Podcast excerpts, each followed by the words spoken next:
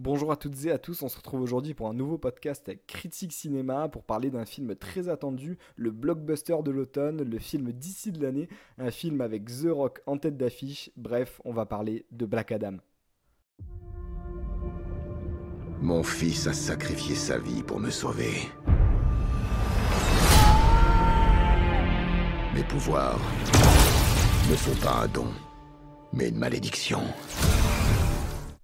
À la réalisation de ce film d'action à gros budget, Romé Colette Serra, à qui l'on doit le très bon euh, Jungle Cruise ou encore euh, Night Run avec Liam Neeson. Évidemment, pour le casting, on retrouve Dwayne Johnson, l'un des plus grands acteurs d'Hollywood à l'heure actuelle, star de Jumanji et de Fast and Furious, pour ne parler que de ces deux grandes sagas, un habitué des films d'action, la valeur sûre, tout simplement.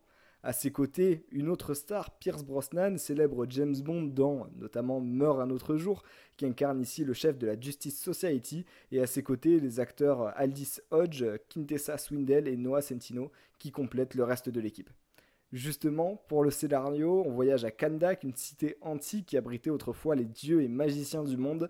Une équipe de chercheurs se rend alors dans les vestiges de cette cité pour retrouver une couronne possédant un pouvoir de destruction sans précédent, mais cette quête va réveiller l'un des héros les plus puissants du monde, Black Adam. Se pose alors une question pendant tout le film, ce Black Adam est-il là pour sauver le monde ou pour le détruire? Allez, fini le blabla, on passe au plus intéressant, la critique du film. Black Adam, nous sommes venus négocier votre capitulation pacifique. Je ne capitule jamais. Et je ne suis pas pacifique. Alors si on commence par les points positifs d'un film que j'ai bien aimé, un bon film d'action comme on les aime, qui tient ses promesses avec des combats du début à la fin, des combats qui sont variés grâce à tous les pouvoirs des personnages, des nouveaux personnages en plus hein, pour la plupart, si ce n'est même tous, et pour parler des personnages justement, l'anti-héros Black Adam joué par Dwayne Johnson, qui joue encore une fois un peu le même rôle que dans ses autres films, le grand gaillard charismatique, ben, il est crédible, il est violent, et en face on a l'équipe de super-héros, la nouvelle équipe de super-héros dont on n'avait pas encore vraiment entendu parler, la Justice Society avec euh, en chef Pierce Brosnan qui joue le rôle du Docteur Fate, ben, c'est en fait le meilleur point du film. On a une équipe avec que des personnages nouveaux, mais des personnages très réussis auxquels on s'attache et qui ont des pouvoirs, comme je vous le disais, qui sont nouveaux et qui sont vraiment super. Et là, je me dis que je veux juste un film centré sur eux.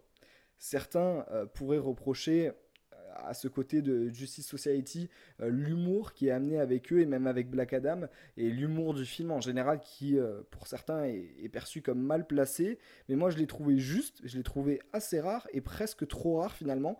Donc ça c'est un bon point vraiment pour le film de ce côté là au niveau du rythme entre action et humour et scène un peu plus calme les effets visuels de tous ces combats sont réussis. Euh, il y a des combats quasiment tout le film en plus, donc ça c'est vraiment une belle prouesse. On a même droit à des combats euh, épiques grâce à une super bande son avec des musiques euh, vraiment très marquantes qu'on connaît tous, qui aident à maintenir un rythme dans le film.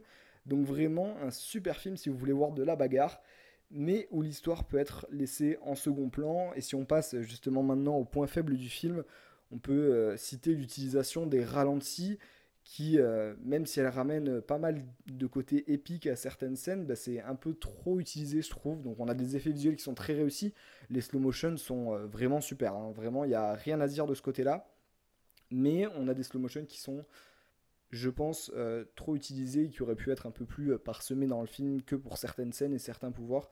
Là, c'est un peu tout le monde qui y a droit, donc c'est un peu dommage. Et l'histoire, comme je vous le disais, qui tient un peu moins la route que dans certains autres films d'ici. Pas tous, hein, il y en a quand même beaucoup qui sont beaucoup moins bien que ça. On pense au premier Justice League de Joss Whedon, par exemple. Et euh, c'est vraiment un peu laissé de côté au profit de l'action, mais c'est, je pense, le but du film et le but de Dwayne Johnson quand il a eu cette idée de, d'incarner le personnage. Et on remarque pas vraiment de liberté, justement, qui, qui sont prises par le film euh, et de réelles nouveautés pas de grandes nouveautés. Je vous le dis, avec un film d'action qui tient quand même la route et ses promesses. Pour ceux qui attendent que de l'action, vous serez servi et qui, je l'espère en tout cas, réussira à relancer le studio d'ici. Black Adam. Tu penses n'avoir aucune valeur. Mais tu as le choix.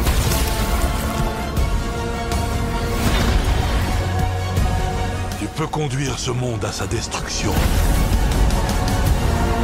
Tu peux le sauver. l'anecdote, et comme j'ai déjà un peu commencé à vous en parler, Dwayne Johnson tenait vraiment à incarner ce personnage et l'intégrer à l'univers d'ici.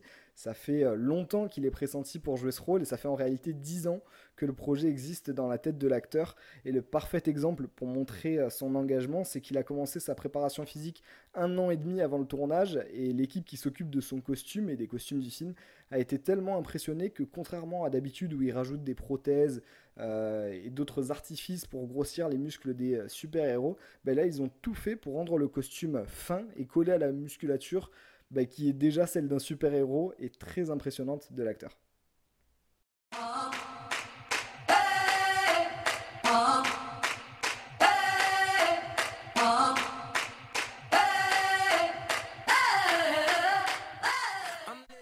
Bref, c'était mon avis sur le film Black Adam, un blockbuster haletant qui présage de beaux jours pour DC s'il continue dans cette voie et qui laisse apercevoir un espoir de leur retour et de combats fantastiques entre héros.